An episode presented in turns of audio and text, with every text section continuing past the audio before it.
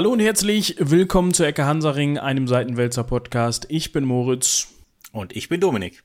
Und wir befinden uns so dermaßen in der Zeitblase, das kann man, glaube ich, so festhalten, weil wir haben uns gedacht, es kann nicht schaden, wenn wir, wenn der Dominik schon ein dankenswerterweise ein Thema mitbringt, ein sehr spannendes Thema mitbringt, dass wir diese Folge einfach mal so komplett ohne zeitlichen Kontext, also aktuellen zeitlichen Kontext, wir erzählen euch gleich schon, in welcher Zeit wir uns denn mit unserer Geschichte befinden, die wir euch heute mitgebracht haben, dass wir die einfach mal aufnehmen und dann gucken wir mal, wann wir die veröffentlichen, ne? Also so. Genau, genau. Wobei das auch lustig wäre, mal was so komplett aus dem Kontext wirklich zu erzählen und dann mal so an die Hörer die Frage zu stellen, was meint ihr, in welchem Jahrhundert waren wir? Das ist das, eine gute äh, Idee. Also wenn man die richtige Geschichte dafür hat. Da müssen wir mal überlegen. Vielleicht gibt es ja, ja mir, mir, mir, fällt gerade keine ein, aber es, das, das gibt es bestimmt. Man kann es manchmal so ein bisschen an den Namen sehen, finde ich. Ähm, wenn man, wenn man halt, äh, also es gibt halt so Namen, da denkt man, so Nachnamen, da denkt man so, okay, ja, das passt jetzt eigentlich nicht so in die Zeit, gerade wenn, wenn man äh, solche Adelstitel noch da drin hat und so, ne? Du meinst, also ist jetzt kein Nachname, aber als Beispiel, du meinst, wenn da so ein Kevin rumläuft, dann wird das wohl nicht Frühmittelalter gewesen sein. Genau, genau, richtig, richtig. Aber man kann das natürlich auch alles, äh, gerade wenn es so lateinische Namen gibt, dann deutschen wir die einfach ein, ist ja kein Problem. Und dann gucken wir mal. Oder wir verfremden das komplett. So, dass wir gar nicht mehr von, dass wir von vornherein sagen, okay, wir nennen die Person jetzt Kevin, aber wir haben die so genannt, damit ihr nicht rauskriegt, welches Jahrhundert. Oh ja, wir machen das wie, wie, wie in so einer, äh, ähm, na, wie in so einer Verbrechensreportage von Die Zeit, so Name der Redaktion bekannt mäßig. Hm? Ja, genau. Ja, wir haben die, wir haben die Namen von allen Akteuren äh, geändert, ja. Ja, vielleicht auch das Geschlecht oder sonstige Dinge. Wer weiß. Das, wir machen das einfach als, als Gewinnspielfolge zum tausend, zur tausendsten Folge. Da bis dahin finden wir vielleicht was. Und was gewinnen die dann? Also, das ist halt die Frage. Äh, also, ich finde, man könnte auch einfach mal äh, mit euch beiden die Hand schütteln oder sowas. Oh, so ein Meet and Greet. Da, da, das, ja. wollen, das wollen bestimmt alle. Bis auf jeden Fall. Tausendste Folge, mein Gott stehst aber, da stehst du doch, äh, doch äh, bis zum Kinn in Fans, Moritz. Ja, äh, Fans vor allem. Ja, das ist ja genau ja. der Ausdruck, den wir immer gerne wählen. Unter der Hand, Richtig. aber nur. jetzt haben sie es alle gehört. Jetzt haben sie es alle gehört.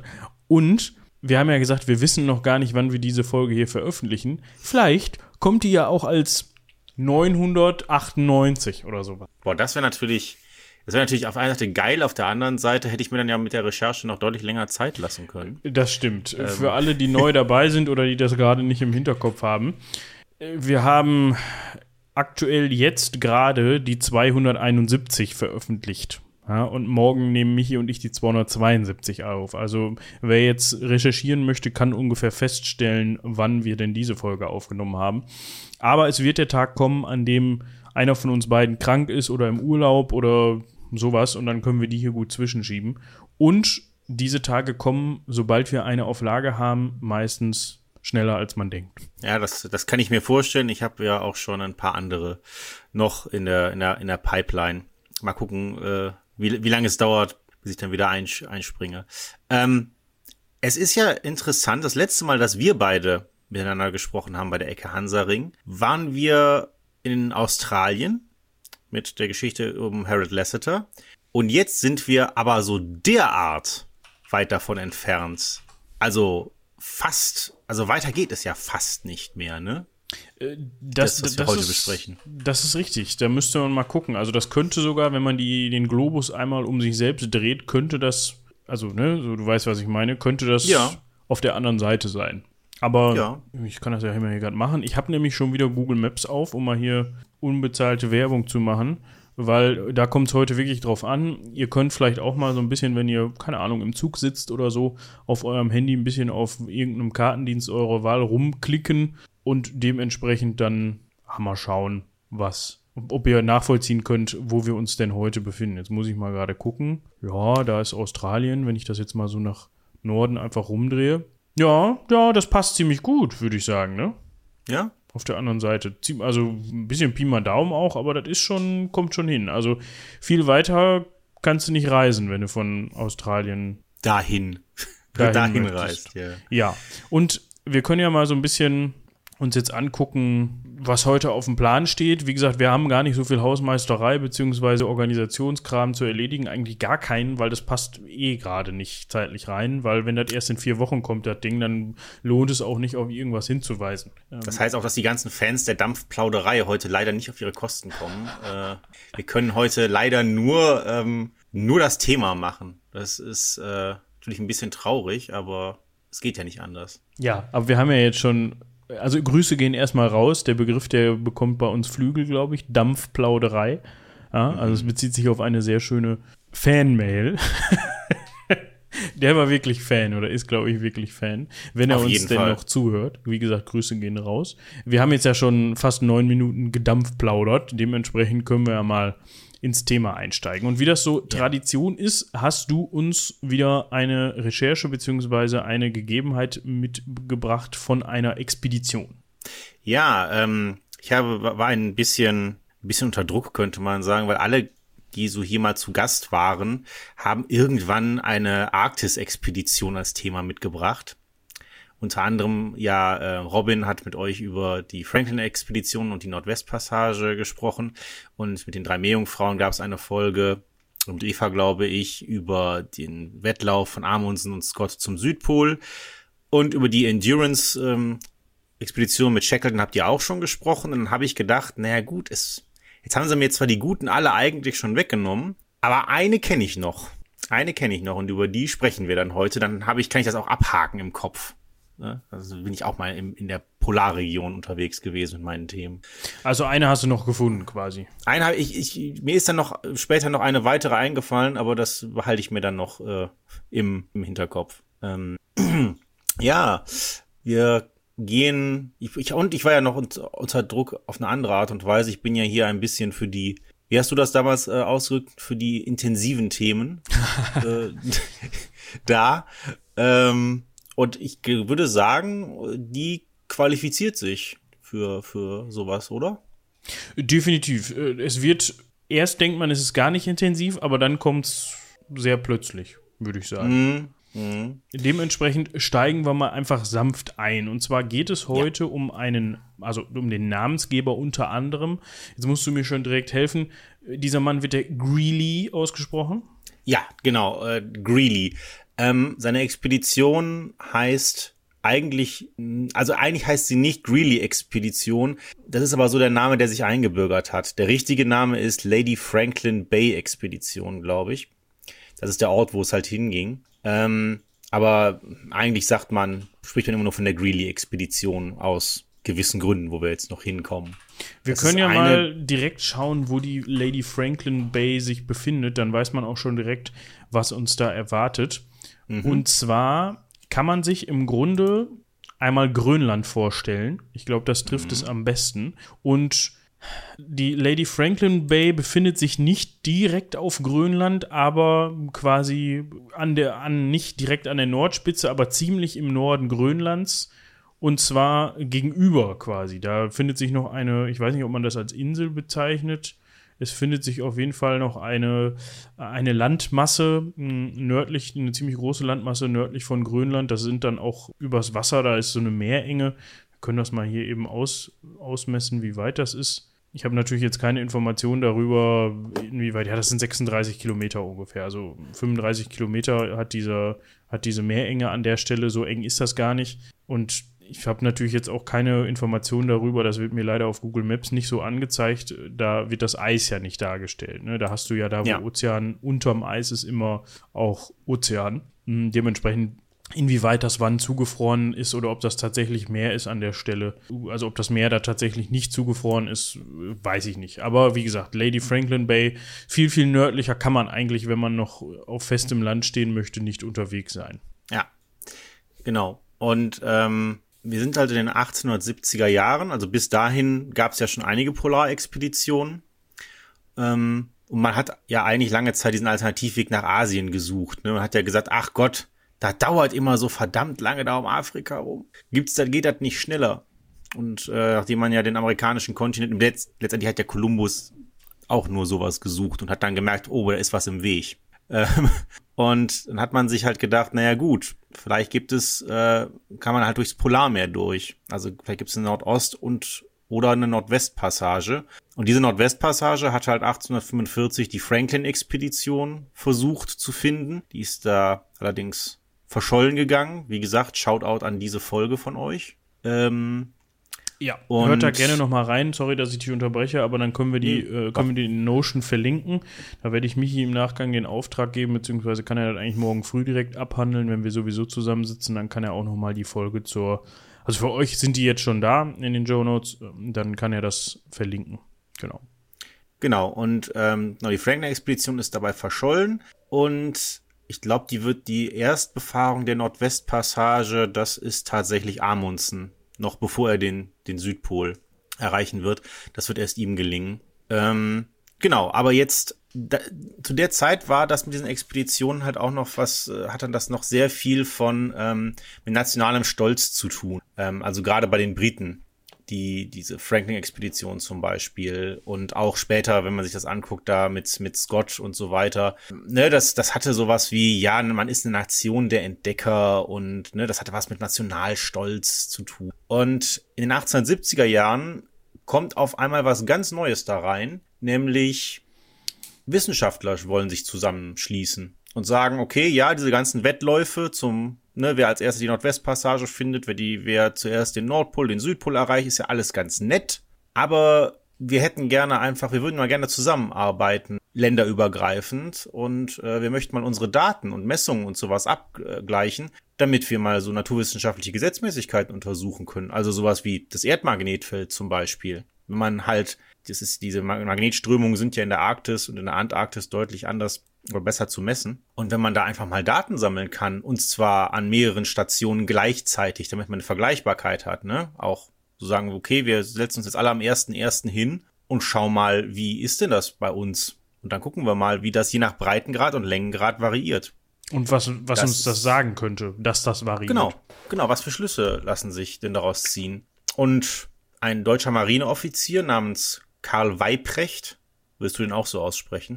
Ich wäre jetzt bei Weprecht, aber ich glaube, das ist dann nicht mehr deutsch ausgesprochen. Ich glaube, das können wir nicht gewinnen an der Stelle. Ähm, der hat äh, selbst einige Expeditionen geleitet und ähm, der macht sich dann sehr dafür stark. Er wird es dann leider nicht mehr erleben, weil er vorher stirbt, aber ähm, die, die, es, es bildet sich eine Gesellschaft aus Wissenschaftlern und die rufen das Jahr 1882 zum ersten internationalen Polarjahr aus. Und seitdem, das kann man schon mal vorwegnehmen, gibt es auch immer wieder in, in mehreren Abständen Polarjahre, die von nach wie vor dieser ähm, Gemeinschaft ausgerufen werden. Und das heißt im Grunde einfach, dass dieses Jahr wissenschaftlich äh, besonders der den Polarregionen gewidmet wird, oder was muss man darunter verstehen? Genau, genau. Das ist, sind Jahre, in denen sich äh, die, die entsprechenden Forscher hauptsächlich den Polregionen widmen. Hm. In dem Fall halt vor allen Dingen dem Nordpol, weil der Südpol, das ist ja komplette Terra Incognita zu der Zeit. Ähm, also du, du meinst ist, damit, man wusste zu dem Zeitpunkt nicht mal, oh, jetzt klingelt es bei mir, lassen uns davon aber jetzt nicht stören. Ähm, du, du meintest, dass das zu dem Zeitpunkt noch gar nicht, also die Leute kannten diesen Kontinent oder diese die Landmasse einfach noch gar nicht. So, man wusste ja, doch, die Antarktis, die Antarktis kennt, kannte man auf jeden Fall. Das hat auch schon, ähm, Gott, wie heißt der noch? Captain Cook hat, ist da schon dran gesegelt. Äh, so 1770. Allerdings, ähm, man hat da nicht so richtig viele Expeditionen bis zu dem Zeitpunkt hingeschickt. Man war halt sehr auf die Nordpolarregion konzentriert, wegen dieser Suche nach diesen Passagen. Und das war auch deutlich einfacher, ähm, zu der Zeit natürlich die Nordpolregion zu erreichen, ähm, weil du hattest ja viel mehr besiedeltes Land dazwischen. Die Antarktis, da brauchst du ja erstmal, musst du erstmal eine, eine Schiffsexpedition machen und dann davon ausgehen musst du noch eine Landexpedition machen. Ähm, und während du dich halt so auf den Landmassen erstmal bewegen kannst und das war alles etwas näher, sage ich jetzt mal so. Ja. Also es gab natürlich Ideen, das zu machen, äh, aber bis dahin war der Südpol halt so eine errechnete Größe. Ja. Er wird ja erst 1911, glaube ich, oder so ähnlich, ähm, dann wirklich gefunden. Ja, und ein, ich weiß nicht, ob es ein Novum zu dem Zeitpunkt war, aber du hast gerade schon angedeutet, dass erst da so diese wissenschaftlichen Bestrebungen dann aufgekommen sind. Und das äh, führt dann auch dazu, dass man sich so ein bisschen über die, diesen, diesen Nationalgedanken hinwegsetzt. Also, dass man sagt, nee, es geht jetzt nicht mehr darum, dass, dass, dass wir die Deutschen oder die Briten oder die Russen oder wie auch immer oder die Amerikaner jetzt irgendwie was erreichen und irgendwo gewesen sind, sondern es geht einfach darum, dass man zusammenarbeitet und sagt, okay, wir haben alle Interesse an diesen Daten und wir wollen alle irgendwie die Kugel, auf der wir uns bewegen, besser verstehen und was da passiert und dementsprechend hat man sich da dann auch zusammengetan. Also einige Nationen waren mit dabei, muss man sagen. Ja, insgesamt haben sie 14 Expeditionen auf die Beine gestellt, die sich halt ähm, rund um die Arktis verteilen sollen und über ein Jahr halt einfach Wetterdaten sammeln. Also nicht nur Wetterdaten, sondern auch, also nicht nur, okay, heute schneit's mal wieder. Das wäre ein bisschen langweilig, glaube ich, aber halt auch sowas wie Windgeschwindigkeiten, Magnetfeldmessungen, ähm, und andere Dinge. Temperaturen natürlich. Temperaturen natürlich, klar. Äh, aber auch äh, Sachen, wie verändert sich das Ganze beispielsweise über den Polarwinter, wenn du halt jenseits des Polarkreises bist. Also ähm, welche Gesetzmäßigkeiten, wie verschiebt sich das und so weiter. Das wusste man halt alles bis zu dem Zeitpunkt nicht so konzentriert. Und da haben sich tatsächlich, also Länder zusammengetan, die sonst nicht so viel miteinander zu tun hatten. 1882. Die USA waren dabei, Russland, Deutschland, Schweden, Norwegen, Finnland. Okay, Schweden, Norwegen, Finnland, die liegen eh nahe da dran. Mhm. Aber beispielsweise Frankreich, Großbritannien, die Niederlande und Forscher aus all diesen, ich glaube insgesamt elf Ländern, haben gesagt, ja, wir machen jetzt 14 verschiedene Expeditionen und wir gucken uns das an. Haben sich dazu verabredet und dann sollte es losgehen. Ja. So, und losgehen sollte es im Jahr 1882. Mhm. Man ist aber vor allem in den USA schon ein Jahr vorher mit den Vorbereitungen angefangen. Und mhm. man bestimmt somit Adolphus W. Greeley zum mhm. Leiter dieser Expedition. Und bevor wir jetzt auf den Verlauf der Expedition selbst eingehen, können wir mal gucken, war dieser Mann überhaupt eigentlich befähigt oder hatte er überhaupt die entsprechenden Kenntnisse, um diese Expedition zu leisten? Leiten. Ja, Adolf, Adolphus Washington Greeley, ganz, es ist, äh, jetzt wird jetzt niemand wundern, dass es tatsächlich in den USA diesen Mittelnamen Washington relativ häufig gibt. Äh, genau, wie du sagtest, er hat sich freiwillig dazu gemeldet, ähm, Arktis-Erfahrung hat er überhaupt nicht. Äh, Greeley ist nur 1844 geboren und der ist mit 17 in die Armee der Union eingetreten. Für diejenigen, die das äh, nicht einordnen können, das, da ist der amerikanische Bürgerkrieg losgegangen, 1861. Äh, abgelehnt wurde er eigentlich zweimal, als er sich freiwillig meldete. Irgendwann haben sie ihn dann halt genommen. Vielleicht auch, weil sie gesehen hatten nach den ersten Schlachten, oho, mit der Konföderation ist nicht gut Kirschen essen. Ähm, und dann hat er es bei der Armee bis zum Ende des Krieges immerhin bis zum Rang eines Captain gebracht. Und er ist auch oft verwundet worden. Also ist jetzt, also als Kriegsveteran auf jeden Fall. Ähm, ja, und nach dem Bürgerkrieg ist er auch bei der Armee geblieben. gibt's ja heute auch, ne? Also dass, äh, dass die, die, das Militär äh, noch auch noch andere Posten bereitstellt, auch in Friedenszeiten. Und er hat dort für das ähm, Signal Corps gearbeitet und das in dem Fall äh, hat das Weather Bureau umfasst. Genau, und, und, das ist halt genau das, was man sich vorstellt. Das heißt, das Weather Bureau ähm, war dafür zuständig, um Wettervorhersagen unter anderem zu treffen. Und da war, war er wohl sehr, das war sein Gebiet. Also das, das konnte er wohl sehr gut und er hat sich durch sehr genaue Vorhersagen einen Namen gemacht und wenn ich das richtig verstanden habe, konnte man so, also durch seine Bemühungen unter anderem auch dazu beitragen, dass man Überschwemmungsgebiete, also wenn man sich die großen Flüsse anguckt in den USA, also Mississippi, Missouri äh, und Ohio, dass er dann voraussagen konnte, okay, das sind Überschwemmungsgebiete und da könnten wir mal was gegen tun, dass da ständig Leute nasse Füße kriegen. Ja, genau. Genau. Also im Prinzip hat er das gemacht, was man äh, beim Nil schon ein bisschen länger weiß. Aber für die, für die großen US-Flüsse gab es das halt nicht. Und wie du richtig sagst, da haben Leute dann halt äh, teilweise auch ihre, ihr Haus und Hof verloren. Ähm, gerade der Mississippi, der seinen Lauf, wie ich gelesen habe, tatsächlich krass ändern kann bei solchen Überschwemmungen. Ähm, also, dass sich da Landmassen, weil der so viel Schlamm mit sich trägt, dass da mal eben Landmassen verschoben werden. Ähm, sagen wir mal so, der Mississippi wäre keine gute Staatengrenze zwischen zwei Staaten. Es würde immer, da würde es immer, immer Krach geben. Ähm, genau, aber Greedy ist unglaublich gut in seinem, in seinem Job, aber er hat keine Arktis-Erfahrung. Trotzdem meldet er sich freiwillig, vielleicht aus Abenteurerlust, keine Ahnung, vielleicht hat ihn das immer fasziniert irgendwie. Ähm, aber ja, er wird dann auch genommen. Und ja. ja. Und so sticht man dann eben am 7. Juli 1881, also ne, doch nicht im Jahr 19, äh, 1882, sondern schon im, am 7. Juli 1881 in See. Und zwar mit 24 anderen Besatzungsmitgliedern, mit Greeley zusammen dann eben 25, und zwar auf dem Walfangschiff Proteus. Ähm, und dort will man dann das, also jetzt müssen wir mal gerade gucken, von wo die aufgebrochen sind, aber man hat halt 600 Meilen zurückzulegen. Nee, Moment. Ähm, das Ziel, was sie erreichen wollen, liegt 600 Meilen vom Nordpol entfernt. So nämlich, ne? Um mal ein Gefühl mhm. dafür zu kriegen, wie nah man am Nordpol ist. Weil 600 Meilen sind ja, wenn man sich diese Entfernung anguckt, gar nichts. Ja, für, da, für damalige Zeiten die Welt quasi. Aber ja. Ja, aber wenn man sich das heute auf einer Karte anguckt, ist das quasi nichts. Ja, genau, richtig. Das ja. ist ein Fingernagel quasi. So.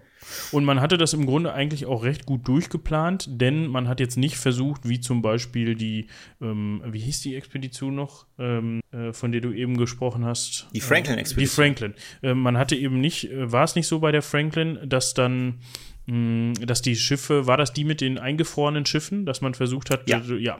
Ähm, war das die mit der Eberus und der Terror? Genau, genau, ja. wo es auch eine, eine, Net, äh, eine Amazon Prime-Serie zugibt mit ja. leicht fantastischen Elementen dabei. Genau. Ähm, dort hat man ja wirklich versucht, mit den Schiffen so weit zu kommen, wie es geht und die Schiffe sind oder sich bewusst einfrieren zu lassen, die Schiffe einfrieren zu lassen und dann, wenn das Eis wieder schmilzt, eben wieder nach Hause zu fahren. Das hat man hier nicht gemacht, sondern man hat hier halt bewusst gesagt, okay, wir lassen uns, wir lassen uns in den Sommermonaten, da wo das Eis halt weitestgehend abgefroren ist, lassen wir uns eben absetzen und verbringen unsere Zeit dann da an Land. Und dann lassen wir uns halt wieder abholen nach einer bestimmten Zeit. Ja, genau. Ähm, man muss allerdings dazu sagen, äh, also die Vorbereitungen waren schwierig in de, in, für diese Expedition. Denn äh, in Washington, also im Kongress, gab es jetzt nicht so viele Unterstützer für das Vorhaben. Und die Armee hatte eigentlich mehr vor, sich äh, mit den Ureinwohnern im Westen der USA zu beschäftigen.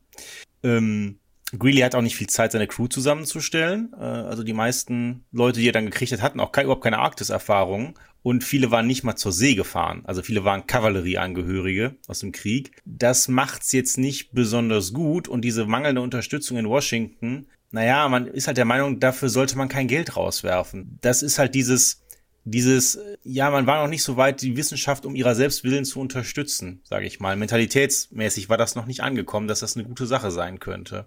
Ja, das ist ja, ähm, ich meine, was heißt noch nicht? Das ist ja selbst heutzutage teilweise noch so, ne? So nach dem Motto, ja, Wissenschaft ist schön und gut, aber wenn es dann irgendwie darauf ankommt, dann hat man doch ganz schnell wieder wichtigere Sachen, die man dann voranstellt, geldtechnisch. Ja, und dann muss man auch noch sagen, wo wir gerade beim Thema Mentalität sind, ähm, normalerweise, das hat man eigentlich bei allen Expeditionen sonst immer gemacht, lässt man das Schiff in der Nähe. Aus Gründen. Aber man war hier der Meinung, nö, das macht die Mannschaft nur ängstlich, wenn die da so einen Ausweg haben, die strengen sich nicht richtig an. Die wird das Schiff, also diese Proteus, Proteus, die soll mal schön zurückkommen. Und äh, ja, wir werden am Ende noch sehen, dass es keine so gute Idee war. Ähm, also genau, der Plan ist, hast du ja schon gesagt, die, lass, die gehen da erstmal hin, und im nächsten Jahr kommt dann ein Versorgungsschiff und das stockt dann die Vorräte auf und halt noch andere Güter, also so wissenschaftliche Ausrüstung, die eventuell mal kaputt gehen kann. Ähm, am Ende des zweiten Jahres kommt dann halt wieder ein Schiff und das sammelt die dann ein und dann kommen die nach Hause. Das ist, das ist erstmal der Plan. Ähm, ja, das Ganze steht unter keinem besonders guten Stern, wenn man bedenkt, dass bereits vor Beginn es den ersten Skandal gibt. Ähm, denn der Zahlmeister dieser, Organis dieser Expedition, ein Mann namens Henry W. Howgate. Jetzt können, wir uns, wegen, jetzt können wir uns denken, wofür das W steht. Wahrscheinlich William. Ja. der, der wird wegen Veruntreuung von Geldern verurteilt und äh, gehört dann nicht mehr zur Mannschaft. Also alleine der, diese Geschichte ist auch schon wieder sehr anekdotenreich. Also der ist da durch, irgendwie durch die halbe USA geflogen und geflohen, hat sich da unter falschem Namen und falschem Schnurrbart und keine Ahnung was äh, versteckt vor, vor seinen äh, Verfolgern. Ähm, weil der hat äh, das auch nicht zum ersten Mal gemacht. Ähm, und von der Armee zu stehlen, ist jetzt nicht so die beste Idee gewesen. Ja, oder ähm, halt der Nervenkitzel war so seins. Ne? Also er hat sich gedacht, Banken ausrauben oder sowas, das ist mir zu leicht. Ich glaube bei den ganz äh, hohen Leuten. Genau, einfach ein bisschen doppelte Buchführung, das ist auch viel spannender. Ja. ja.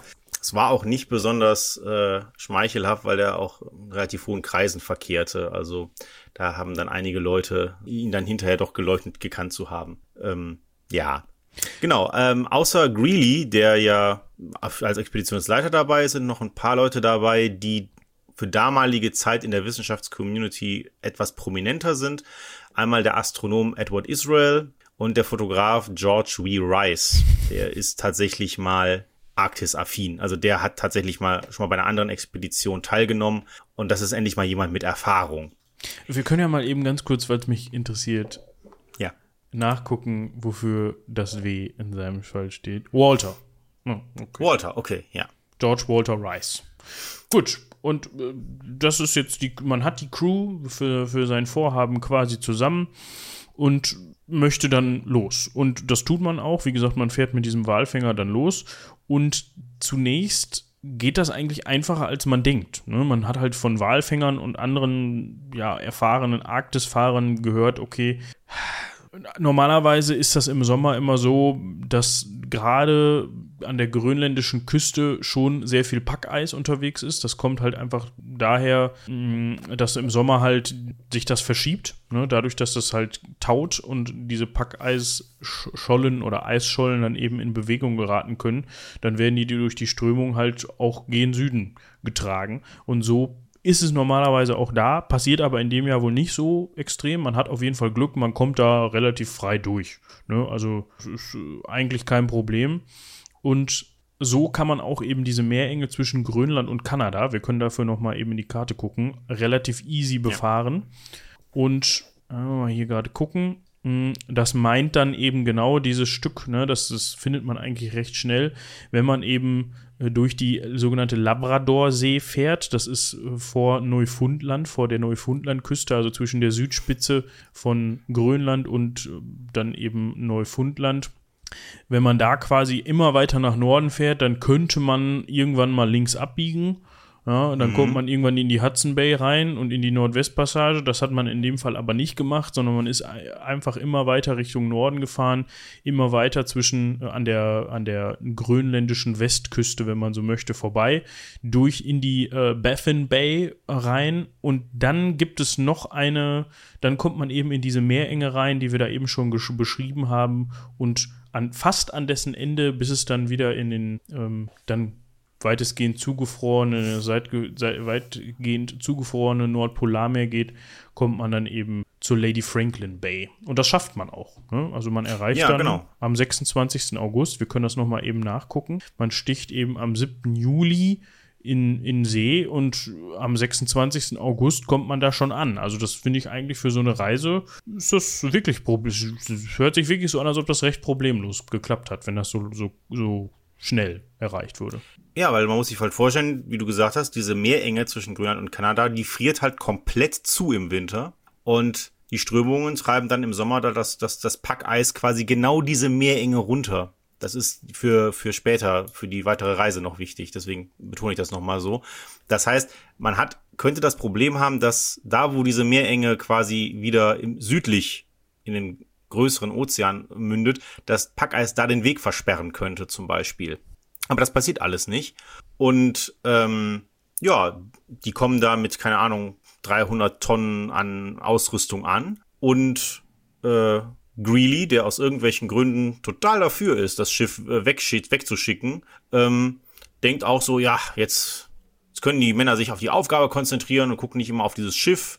Ne, diese Idee ist halt, ja Gott, die Tage werden ja lang und das wird harte Arbeit und wenn die Männer dann die ganze Zeit sehnsüchtig dieses Schiff sehen, das ihnen ja die Rückkehr ermöglichen könnte, dann äh, ja, dann werden die da verweichlicht und dann werden die abgelenkt und dann machen die ihre Arbeit nicht vernünftig.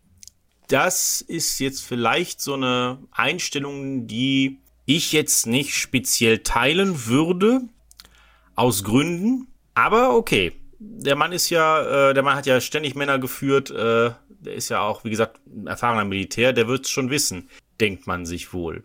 Und er gibt dann auch direkt Anweisungen, den Stützpunkt zu errichten, das Fort Conger. Und ja, einige der Männer denken halt auch, ja gut, wir machen hier zwar jetzt wissenschaftliche Messungen, aber so ein bisschen Nationalstolz schadet ja nicht. Wir möchten eigentlich gerne weiter nördlich als jemals jemand vor uns war. Und das wäre, würde dann bedeuten, wir müssen den Rekord der Briten, der, glaube ich, fast 300 Jahre alt ist zu dem Zeitpunkt, den müssen wir mal einstellen. Es wird ihnen auch gelingen, aber das ist, glaube ich, erst im zweiten Jahr. Ähm, erstmal beginnt jetzt der arktische Winter und sie fangen mit ihren ersten Messungen an, äh, haben dabei Temperaturen von minus 50 Grad, das wird jetzt niemanden groß überraschen. Äh, pro Tag machen sie insgesamt 500 Messungen. Wenn man bedenkt, wie viele Leute das sind, ja, die haben, die haben durchaus was zu tun. Also ich habe mal äh, Bilder von den, von den Aufzeichnungen gesehen. Ähm, das ist die reine Hölle. Also das ist ein, das, das, das sind gewaltige Tabellen, klitzeklein, mit ganz sorgsam per Hand natürlich beschrieben und ausgefüllt, ähm, wo dann halt immer die Gradzahlen drinstehen oder die Windgeschwindigkeiten oder was weiß ich was. Das, das, das muss, das ist, muss ein bürokratischer Albtraum gewesen sein. Ja, aber, aber das ist ja im Endeffekt klar, aber im Endeffekt hat man ja auch nichts, nicht viel anderes zu tun. Ne? Also, ja, das ist wahr. Man, man, man ist ja extra deswegen dahin gefahren, also kann man halt auch, wie waren es, 500 Messungen am Tag? Ja. Kann man das ja mal machen, ne? Ja, wäre, also, vielleicht wäre es auch einfacher, wenn man noch mehr zu tun hätte, denn arktischer Winter heißt halt Dunkelheit. 24 Stunden lang. So, und du hast ja eben auch gesagt, Greeley hatte so die besonders tolle Idee, ah, dieses Schiff, ja, ist ja nichts halbes und nichts Ganzes, komm. Also, wie gesagt, man hat sich da ja häuslich eingerichtet und der mhm. Punkt, da gehen wir auch gleich nochmal drauf ein, den fand ich recht interessant. Man hatte auch gar nicht so die Versorgungsprobleme dort. Selbst, mhm. man hatte natürlich viel mitgenommen, aber trotzdem ist das natürlich ja, schwierig, sag ich mal, sich da jetzt für zwei Jahre oder sowas komplett einzudecken, deswegen auch die Versorgungsprobleme. Aber so wie es aussah, gab es wohl auch Tierbestand drumherum, mit dem man sich ja. unter anderem versorgen konnte. Also selbst wenn er jetzt die, da kommen wir gleich noch drauf, selbst wenn da irgendwas schief geht, man konnte immer jagen gehen quasi. Und gut, dann hat man gejagt und dann hat man eben auch Messungen gemacht und das war es dann auch so ein bisschen. Und ich habe mir das so ein bisschen vorgestellt, als dieses Schiff dann weg war, wie diese Angst oder dieser Gedanke, mit dem man sich beschäftigt, seit man sich überlegt hat, Mensch, wir, wir möchten mal gerne zum Mars. Dass man ja nicht, mhm. nicht so ganz weiß, wie die menschliche Psyche damit umgeht, wenn dieser kleine blaue Ball, den man zu Hause nennt, irgendwann in deiner kleinen, in deinem kleinen Bullauge deines Raumschiffes immer kleiner wird und du den dann irgendwann nicht mehr siehst. Also nicht mehr in Gänze, mhm. sondern nur noch als. Bis er diese Stecknadelkopfgröße hat, die der Mars für uns von der Erde aus hat, ja. Genau, ob das psychologisch, psychisch halt ein Problem darstellt oder ob man das, ob die Leute dann durchdrehen oder ob die dann Angst kriegen. Und so ein bisschen ist das vielleicht auch so mit diesem Schiff, ne, wenn du das dann halt wegfahren siehst. Und selbst wenn du die, wenn du ein Schiff da lässt, und deine Männer entsprechend im Griff hast, dass die jetzt nicht sagen, nö, wir fahren jetzt aber morgen nach Hause. Ist so ein Schiff ja auch irgendwie, wenn alle Stricke reichen, reißen, auch eine Unterkunft, eine Behausung, ne? Ja, genau. Ich meine, das, das wissen wir ja auch aus, aus schiefgegangenen Expeditionen, wie beispielsweise der Franklin-Expedition oder bei der Endurance. Als die im Eis eingepackt waren, legen, da legen sich Schiffe ja normalerweise schräg. Also, weil das Eis ja nicht von allen Seiten den gleichen Druck auf sie ausübt. Ja. Ähm, und dann trotzdem bleiben die da drin, auch wenn da drin alles inzwischen schief ist. Keine Ahnung, der Fußboden so eine 30, 30 Grad Steigung hat oder sowas. Ähm, bleiben die da trotzdem drin. Weil das natürlich Sicherheit bietet. Und diese Sache mit dem Hüttenfieber, das ist eigentlich mit dem, mit dem Mars ist eine ganz gute, ist eine ganz gute ähm, Analogie. Ich glaube, in der Zeit ist das, das tatsächlich das Gleiche. Weil du genauso aus der Welt bist, sage ich mal für die Zeitverhältnisse, wie als wenn du zum Mars fliegen würdest. Es macht für die Männer, glaube ich, keinen Unterschied. Nicht wirklich, genau. Nur dieser, dieses Ding im Kopf, dass du halt weißt, okay, ich bin immer noch auf der Erde, aber über sowas wie den Mars hat man sich ja noch überhaupt keine Gedanken gemacht. Dementsprechend dieses Verständnis von Außerweltlichkeit war ein ganz anderes und da reicht es in der, in der Lady Franklin Bay unterwegs zu sein, wo übrigens teilweise Temperaturen von bis zu minus 50 Grad gemessen worden sind, um das nochmal mhm. eben so, ne? So, heißt, wir haben, wir haben minus 50 Grad draußen, wir haben äh, konstante Dunkelheit und wir haben bis auf die Messungen, naja gut, 500 Messungen auf 25 Leute verteilt pro Tag, ja, was haben wir das? 20 Messungen pro Person etwa? Äh, und äh, irgendwie rund um die Uhr, also, also in Schichten vermute ich mal. Ähm, und dann ist der, muss der Tag ja trotzdem noch rum. Und Dunkelheit ist ja so eine Sache für unseren, für unseren Hormonspiegel. Äh, da wird man halt auch schnell müde. Aber Greeley, der ganz im Sinne vom, vom militärischen Drill ist, verbietet den Leuten zu schlafen. Jetzt ist natürlich die Konsequenz daraus, wenn du nichts zu tun hast. Irgendwann hast du halt alle Gesellschaftsspiele durchgespielt. Irgendwann äh, kannst du Kniffel, Mau Mau, Elva raus und wie sie alle heißen, nicht mehr sehen. Was machst du dann noch? Na ja gut, die sitzen rum und streiten. Also die Moral fängt jetzt so langsam an zu bröckeln, weil ich glaube, die Leute haben auch den Sinn nicht darin gesehen, warum sie denn halt tagsüber nicht schlafen dürfen, wenn es nichts zu tun gibt, also wenn es nichts gibt, was sie stattdessen besser machen könnten. Ja, das ist ein Problem dann, ne? Also, ich sag mal so, wenn du dann noch so einen nervigen Chef dabei hast, der dir dich noch rumkommandiert und dir dann Annehmlichkeiten verbietet, wie zum Beispiel das Schlafen tagsüber, dann können die Nerven recht schnell schon mal blank liegen. Vor allem, wenn du halt für zwei Jahre diese Expedition eigentlich geplant hast. Ja. Ja, und Greeley macht es auch nicht besser. Also, wir sind jetzt an dem Punkt, so der erste Winter äh, ist jetzt fast vorbei, die Stimmung ist sowieso schon schlecht und Greelys Gegenmaßnahme ist, ja, wir müssen hier Ordnung wiederherstellen. Ich sag euch gleich, wenn das so weitergeht, dann lasse ich halt notfalls Leute erschießen. Das ist, kommt richtig gut an, glaube ich, ne? Wenn, wenn du irgendwie ist, äh, Nöte hast und Sorgen und schlechte Laune und dann kommt jemand und sagt, reiß dich zusammen, sonst erschieße ich dich. Das ja. funktioniert dann in dem Moment, weil du dann erstmal wahrscheinlich deine, dein, dein Me deine Meckereien runterschluckst, aber das macht es langfristig nicht besser. So, wir waren jetzt ja gerade da stehen geblieben, dass die Stimmung so nicht besonders gut war und dass das unter anderem auch mit dem Chef zu tun hatte. Und mhm. jetzt erwartet man ja eigentlich so einen kleinen Lichtblick am Horizont. Man, es wurde einem ja ein Versorgungsschiff versprochen. Ja, also ich meine, also man hat den ersten Lichtblick hat man schon, weil man ja endlich mal wieder was tut, als man tatsächlich diesen Rekord der Briten einstellt. Ähm, und zwar, die, die übertreffen die Briten um vier Meilen. Äh, und da, da sind halt zwei Teams los und ein Team hat, hat es nicht ganz so weit geschafft, aber das eine, aber das andere Team hat es tatsächlich geschafft, diesen Rekord einzustellen. Das hebt natürlich die Stimmung erstmal, weil man halt einen Erfolg hat. Und außerdem ist dieses erst, ist, ist das halt, ist halt die Hälfte quasi rum. Und genau wie du sagst, man möchte jetzt, man erwartet jetzt, dass das Versorgungsschiff, die Neptune wird, weiß man, dass die losgeschickt wird. Ähm, und man sollte vielleicht auch noch dazu sagen, dass die bringt ja nicht nur Versorgung, also im Sinne von Proviant, ähm, die bringt ja auch beispielsweise Briefe von Angehörigen zu Hause. Ne, dafür ist das ja auch da. Ähm, aber du hast es ja schon quasi angeteasert mit mit äh, deiner äh, deiner Introduction, sage ich mal. Es ist zu viel Packeis und zu schlechtes Wetter und die Neptune kommt nicht durch. Genau an dieser Meerenge, von der wir vorhin gesprochen haben, genau an dieser Spitze gibt es jetzt halt kein kein Weiterkommen mehr der Kapitän lässt halt am Smith Sound etwas Proviant zurück und dann muss das Schiff umkehren. Damit ist die Versorgung abgeschnitten. Wir können ja mal eben nachgucken, wo sich entsprechender Smith Sound befindet.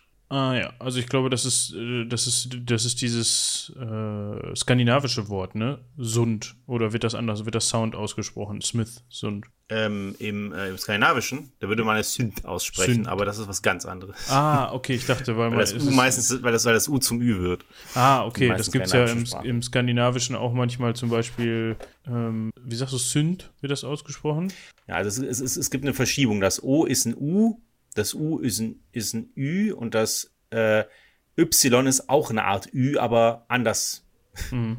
anders betont. Äh, und Sünd würde man das wahrscheinlich, das, je nachdem, also ich müsste es jetzt, ich müsste es jetzt auch mal im, im kompletten ähm, Satz sehen. So in Norwegen wie zum Beispiel Christian Sünd oder Christian Sünd, ja. Genau. genau. Ich dachte, das hätte vielleicht damit was zu tun. Von der, vom, vom Her, von der Herkunft des Namens. Aber gut, äh, wir wollten, äh, wollten uns anschauen, wo dieser Ort ist, wo denn eben das Versorgungsschiff dann die äh, Güter oder die Versorgungs Güter abgeladen hat. Und das ist nicht weit von der Einfahrt in diese, in diese Meerenge entfernt. Also es ist, wenn man das jetzt mal, mh, hm, machen wir jetzt hier, gucken, ob Google Maps den, den Rumplaner Da, da wäre ich gespannt.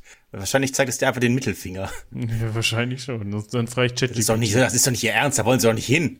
Vor allem, wie sind sie da, also von da nach da? Lady Franklin Bay. So. Nö, die Route mit dem Auto konnte nicht berechnet werden. Wie ist das denn zu Fuß? Konnte nicht berechnet werden zum Flugzeug? Auch nicht. Und mit, dem, ah, mit dem Fahrrad geht, nein. geht es nicht. Aber ich kann, ich, ich kann mal, ich kann mal einfach nur aus Gag, ich kann mal hier eine Messung starten. Entfernung, Moment, Entfernung messen, äh, dahin. Luftlinie sind das 402 Kilometer, also 400 Kilometer etwa. So, da hast du sehr viel von, wenn du nachts teilweise minus, also wenn du teilweise minus 50 Grad hast und das Versorgungsschiff sagt, ja, ich gebe mal die Güter hier ab. Vor allem, du hast ja auch kein, keine Nachricht darüber bekommen, dass die Versorgungsgüter Richtig. da liegen. So, schön. Richtig. Und dann ist, ist das Terrain ja auch nicht so, dass du hier einen normalen Waldspaziergang machst, wo du pro Stunde, keine Ahnung, 4, 5 kmh schaffst. Äh, das ist, dauert schon ein bisschen länger durch die, alleine schon durch die Kälte. Ne? Du musst ja auch viel mehr mit deiner mit deinen, mit deinen Kräften haushalten. Ja, also das ähm, war im Grunde, war das wertlos, was da passiert ist, wenn man das so möchte. Ja, ich nehme an, dass, dass, dass, man, dass man das vereinbart hatte, dass wenn das nicht geht, dass man dann am Smith Sound irgendwann liegen lässt. Oder da, die haben sich auf pures Glück verlassen. Ähm, natürlich kann man jetzt sagen, es ist irgendwie besser, als das Zeug mit zurückzunehmen, aber auch nicht viel. Ne? Ja, weil wenn die Leute nicht wissen, wo sie finden müssen, wir reden ja hier immerhin auch noch von einer richtig großen Region. Also, dass die das da finden, ist ja quasi Nadel im Heuhaufen, ne? Also muss man ja wirklich ja. so sagen. Aber gut, ja, ist das ist ja auch bei, bei, bei, diesen, bei diesen ganzen Expeditionen in der Arktis und auch in der Antarktis, wenn du Versorgungsdepots anlegst, das haben die ja grundsätzlich gemacht dann kommt es, dann hat halt der meistens den Vorteil, der die wirklich ganz genau markiert, dass man die wirklich wiederfinden kann. Weil, wenn du navigierst, du musst dich ja nur um 50 Meter vertun. Dann bist du ja einfach daneben. Ja. Und wenn da halt Schneesturm ist, dann findest du es einfach nicht. Dann hilft dir das ja alles nicht. Ja, es sei denn, du hast halt irgendwie, genau, wie du sagst, das gut markiert mit einer sehr hohen Fahne oder Flagge, die nicht zuschneiden kann oder nur sehr, so irgendwie, die auch nicht umkippt vom Wind oder was weiß ich was, sondern du musst das schon wirklich so markieren, dass man es auch aus weiter Entfernung sehen kann. Ja, also Amundsen beispielsweise hat bei seiner Südpol-Expedition, als er den Südpol dann auch äh, erreicht hat, der hat nicht nur das Depot markiert, sondern der hat auch noch äh, links und rechts jeweils ein paar hundert Meter auch noch ähm, Markierungen angebracht, die dann gesagt haben, okay, du musst jetzt in die Richtung für das Depot. Und so einfach die Möglichkeit erhöht, dass man halt eine von diesen Markierungen trifft. Weil er genau wusste, dass das sonst unglaublich böse enden kann. Ja, genau. Gut, soweit sind wir jetzt auf jeden Fall schon mal. Stimmung ist jetzt noch schlechter, weil offensichtlich diese Mission, also diese Versorgungsmission, nicht durchkommt. Und so droht man halt, also wissenschaftlich gesehen, war die Expedition irgendwie schon erfolgreich, weil man, ja. es war einem gelungen, sehr viele Messdaten zu sammeln. Es, und dadurch, dass sich die Mission jetzt so ein bisschen verlängert hat, weil, oder habe ich jetzt gespoilert? Nö, aber das, also du kannst ja, kannst ja gerne weiterhin, dann haben wir halt hinterher einen Punkt weniger, ist ja egal. ähm, weil, wenn das Ver Versorgungsschiff nicht kommt, ne, dann kommt im Zweifel das Schiff, was die Leute abholen sollte, auch nicht durch. Äh, könnte man von ausgehen. Worauf ich eigentlich nur hinaus wollte, hm, da kommen wir auch gleich nochmal drauf zu sprechen, was Dominik gerade sagte, wie das wissenschaftlich war. Wissenschaftlich, alles toppi. Ich hab, wir, die haben ja die Messungen durchgeführt, hatten ja sonst nichts zu tun. Ne? Äh, nur, Richtig. Äh, was so das Befinden anging, dem Expeditionsteilnehmer, war das Ganze nicht ganz so. Und dann kam noch der Mannschaftsarzt Dr. Pavey. Dr. Pavey? Ja, würde ich auch sagen. Pavey, Pavey, ja. Egal. Wir können ihn nicht mehr fragen. Ja, und der hat sich dann spontan überlegt, hören Sie mal, Herr Greeley. Ja, ich höre. Ich kündige. Das können Sie auch mal gleich vergessen. Und die Dann geben Sie mir erstmal Ihre Aufzeichnung. Nö, die nehme ich mit. Das sind meine. Die habe ich ja gesammelt. Auf gar keinen Fall. Auf gar keinen Fall. Da werde ich Sie unter Arrest setzen lassen. Und wenn wir in den USA sind, da werde ich Sie vor ein Militärgericht stellen. Das behalte ich mir vor. Ja, also das kommt dann auch noch dazu. Ich meine, ich weiß nicht, was der Herr Pavey sich überlegt hat in dem Moment, so nach dem Motto, oh, das ist mir alles zu kalt und zu bunt hier, ich kündige. Toll, weil er ist daher eh nicht weggekommen, es sei denn, er hätte sich dann alleine mit seinen Aufzeichnungen zu Fuß auf den Weg gemacht und äh, hätte vielleicht in irgendwelchen Fällen äh, mit Glück wäre er auf Inuits gestoßen, obwohl ich auch über die Siedlungsgebiete der Inuit nicht, be nicht besonders bewandert bin und mir vorstellen kann, so weit nördlich sind die auch sehr selten anzutreffen. Wahrscheinlich. Ich meine, gut, es gibt da ja Wild, wie wir jetzt wissen, bei, bei Fort Conger. Das heißt, es gibt da durchaus was zu jagen. Aber was ich auch nicht verstehe an der ganzen Geschichte, der muss ja, du hast ja recht, der muss ja da bleiben, ne? Und weil der Arzt ist, ist er ja auch nach seinem Eid her verpflichtet, sich weiter um die Leute zu kümmern. Wieso will der nicht mehr dafür bezahlt werden? Ja, also es war relativ. Ich meine, die, die Frage muss ja erlaubt sein. Ja, also es war nicht besonders clever, kann man eigentlich so ja, genau. im Nachhinein sagen. Mr. Mr. Greeley, ich sage Ihnen was, ich mache die gleiche Arbeit, aber für lau. Eigentlich hätte Greeley sich freuen müssen. Ja, richtig. Und ich meine, diese Aufzeichnungen, die kann er ihm ja einfach abnehmen. Ich meine, das sind noch 23 andere Leute plus er. Und äh, die werden ja wohl ein Schloss von einer persönlichen Kiste aufkriegen, könnte man zumindest denken. Ähm, ja, aber ich denke mal, diese, das, das zeigt vor allen Dingen, dass es wirklich immer und immer weiter rapide bergab geht.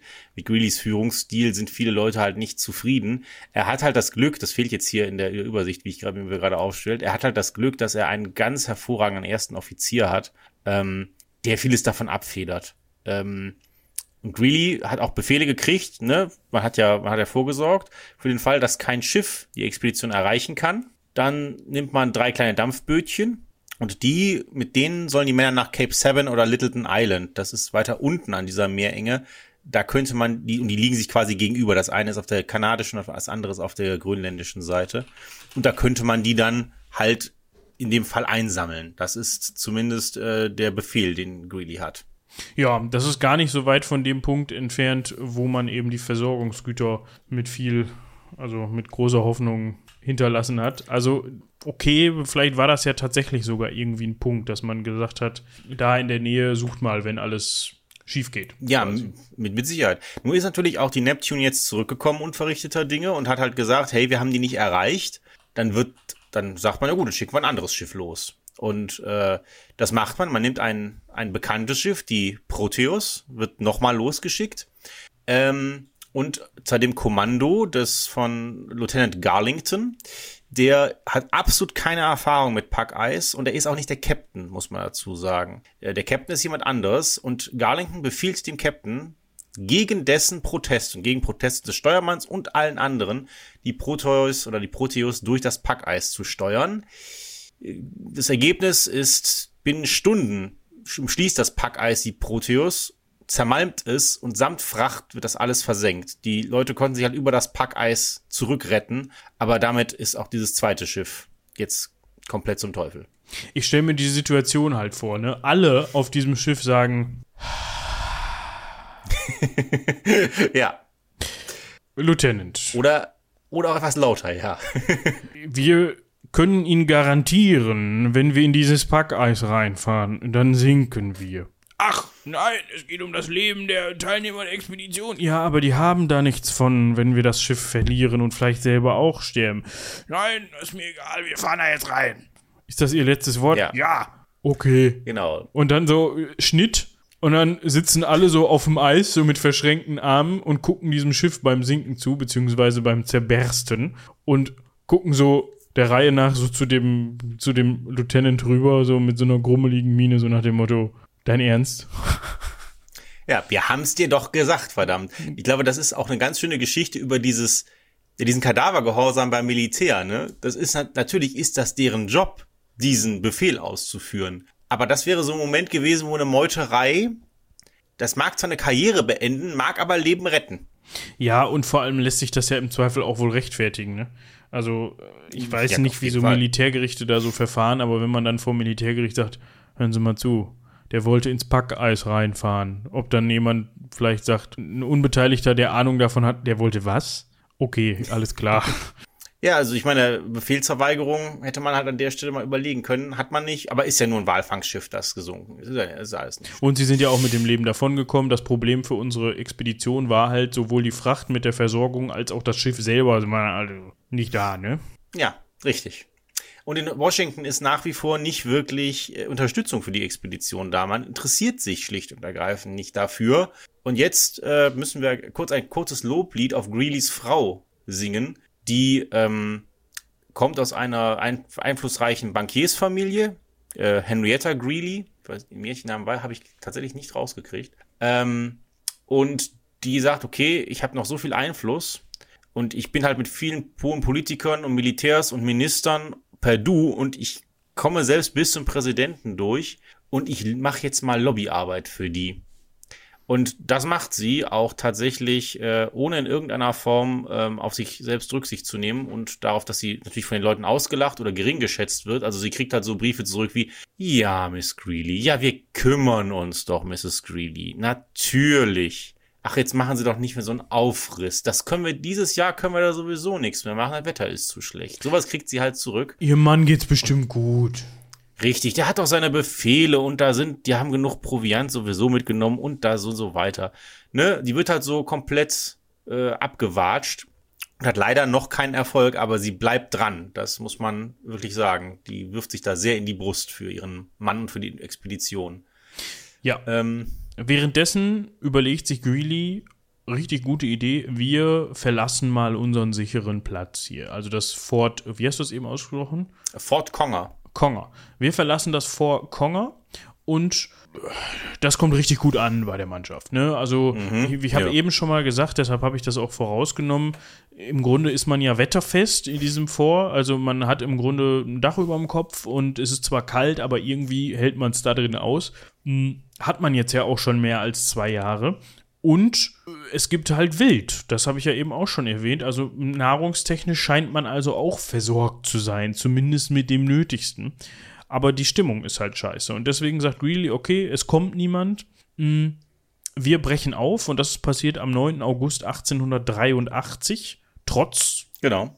Ja, trotz dem Punkt, dass die Soldaten das eigentlich als Wahnsinn betrachten. Und Greeley dreht auch so ein bisschen an der Kabelbahn, muss man ganz ehrlich sagen. Ja, genau, genau. Also er, er, er sagt halt, nein, wir haben unsere Befehle, Befehl ist Befehl, kommt kein Schiff, drei Dampfboote runter, äh, runterschippern und ja, dreht dann am, am Rad ist, äh, ist schön gesagt. Also er entweder schreit und tobt er oder er verkriecht sich für lange Zeit in seinem Schlafsack. Auf dem Boot, wohlgemerkt. Also auf, wenn das sind 25 Leute, also wenn diese drei Boote jeweils acht beziehungsweise eins mit neun Leuten unterwegs sein. Ähm, und das ist so ein Zeichen, also man nennt das, man nennt das gemeinhin Nervenzusammenbruch. Im, äh, richtig äh, heißt es, äh, ich glaube, akute Belastungsreaktion. Es klingt irgendwie so charmanter auf psychologisch. Hm. Äh, aber äh, es ist genau das, dieses, dieses Hin- und Herpendeln zwischen diesen Extremzuständen. Und er ist natürlich auch dann einfach nicht mehr da und ansprechbar, wenn der in seinem Schlafsack ist. Also es, es, es hat ja schon fast was wie so ein kleines Kind ne, dass, dass dann sagt, nee, jetzt gehe ich in mein Zimmer und mache die Tür zu und jetzt rede ich auch mit keinem mehr, nie mehr. Ja, ja. das kommt einem irgendwie bekannt vor. Und äh, das Problem ist halt auch, sie fahren zwar los, aber ähm, sie kommen kaum vorwärts, denn jetzt ist das Eis halt da. Und jetzt haben sie halt, sie haben ja kein, kein richtiges Schiff, sondern sie haben halt nur drei Boote. Und äh, damit kommen die halt quälen langsam voran, aber trotzdem obwohl sie schon sehen, das bringt alles nichts, ähm, sagen, sagt Green, nein, wir gehen nicht zurück nach Fort Conger, wir haben unsere Befehle, wir gehen nach Süden. Und wenn es sein muss, und jetzt dreht er endgültig äh, ab, oder, oder sagen wir so, er überschreitet die magische Grenze für seine Mannschaft. Und dann ziehen wir die Boote halt auf eine Eisscholle und die wird ja von sich aus nach Süden getragen. Jetzt geht es mit den Männern äh, dann ähm, in die Richtung, dass sie meutern wollen. Sie haben auch einen konkreten Plan. Sie möchten den ersten Offizier einsetzen. Sie haben nur ein Problem, der Mann ist loyal und gibt sich dafür nicht her. Und als sie dann quasi so weit sind, ist das Packeis so dicht, dass sie auch nicht mehr zurück können. Und jetzt haben sie keine Wahl mehr und sie ziehen diese Boote auf Eisschollen tatsächlich und lassen ja, sich von der Strömung tragen, was natürlich unfassbar lange dauert. Ich meine, es funktioniert, aber für die Stimmung ist das jetzt dann nicht unbedingt zuträglich. Man erreicht dann nach 50 Tagen, also man ist 50 Tage auf See, auf der Eisscholle und auf den Booten, hm, erreicht man Land in der Nähe von Cape Sabine. Also das, wovon wir eben schon gesprochen haben, eben dieser Punkt, an dem man, den man dann auch versucht hat zu erreichen. Das Problem an diesem, an dieser Landschaft im Vergleich zu dem Ort, von dem sie gekommen sind, ist, dass es dort kein Wild gibt. Das heißt, dort kann man nichts jagen, was man essen könnte. Und Greeley geht es dann so ein bisschen besser. Ja? Also mh, der Geisteszustand verbessert sich, weil man hat ja was erreicht, man hat ja was geschafft. Er glaubt aber zudem auch noch auf Littleton Island, von dem wir eben gesprochen haben, auch schon, einer dieser beiden Punkte, Orte, an denen man, die man ansteuern sollte, sei Hilfe. Das ist aber nicht richtig. Das ist richtig, ja, das, äh, das, das stimmt. Also in dem Moment, wo er halt Land unter den Füßen hat, vielleicht hat es mit dem, vielleicht hat mit der Seefahrt zu tun gehabt, keine Ahnung, aber in dem Moment, du hast recht, wo er Land unter den Füßen hat, ist er wieder er selbst und er und er äh, kriegt auch, also er, er fängt wieder an, richtig Dinge zu organisieren. Vielleicht ist es auch das, vielleicht, er kann auch wieder was tun. Ähm, und sie bauen halt natürlich eine neue Unterkunft. Nur ist es natürlich so, das Baumaterial für äh, Fort Conger, das hatten sie dabei. Jetzt müssen sie halt mit dem, was sie so haben, Unterkunft bauen. Es wird halt mehr so eine Art Schuppen. Camp Clay wird es genannt werden. Es hat kaum genug, kaum genug Raum, dass diese 25 Leute darin schlafen können. Und sie müssen natürlich jetzt anfangen, Nahrungsvorräte zu rationieren. Das wird schon klar. Äh, Greeley möchte, dass sie notfalls ähm, über den gesamten Winter das durchhalten. Und jetzt geht's langsam aber schon los. Die waren ja 50 Tage auf See, das heißt, das hat natürlich die Vorräte auch schon ähm, angegriffen. Dazu, wie viel werden sie schon mit haben mitnehmen können auf auf drei Bötchen? Ähm, und jetzt ist es so weit, dass selbst, also sie, sie finden irgendwann ein, ein Fass von verschimmelten Hundekuchen. Wahrscheinlich haben sie, weiß gar nicht, warum sie Hundekuchen dabei hatten, ehrlich gesagt, aber vielleicht für Schlittenhunde oder ähnliches. Und diese verschimmelten Hundekuchen, die kippt jemand aus in den Schnee und sofort stürzen sich mehrere Männer darauf, um das Zeug gierig zu verschlingen. Also gierig mit den bloßen Händen aus dem Schnee zu poolen, dieses vollkommen verschimmelte und dementsprechend weder, weder leckere noch, noch überhaupt gesunde Zeugs, ähm, weil es einfach nichts mehr schon gibt. Und wir sind an dem Punkt, ähm, dass man jetzt anfängt, okay, wir sind ja nicht die erste Arktis-Expedition. Es hat ja schon vor uns welche gegeben. Die haben auch Vorratslager ausgesendet vielleicht finden wir auf gut Glück eines davon. Und äh, einer dieser Expeditionen findet tatsächlich, äh, ich glaube, 75 Kilo Fleisch. Allerdings, während sie da sind, kollabiert einer ihrer Kameraden und dann sind sie halt da, na gut, nehmen wir das Fleisch mit oder nehmen wir den mit? Wir können nicht beides auf dem Schlitten transportieren. Und äh, sie wissen auch, sie werden wahrscheinlich nicht die Kraft haben, an diese Stelle nochmal zurückzukommen. Und sie entscheiden sich am Ende für ihren Kameraden. Der allerdings hat so fürchterliche Erfrierungen am ganzen Körper, ähm, dass er, als sie im Lager zurück sind, also das dauert alles Tage bis Wochen, muss man dazu sagen, ähm, als er im Lager zurück ist, fleht er äh, die Leute an, ihn äh, ihm äh, zu erlösen, also ihn, keine Ahnung, zu erschießen oder so etwas in der Richtung. Und Greeley reagiert hier tatsächlich so, dass es ihm mal Respekt von den Leuten einbringt. Äh, er sagt nämlich, okay, dieser Mann ist, hat, ist so schrecklich, hat so schreckliche Erfrierungen und so.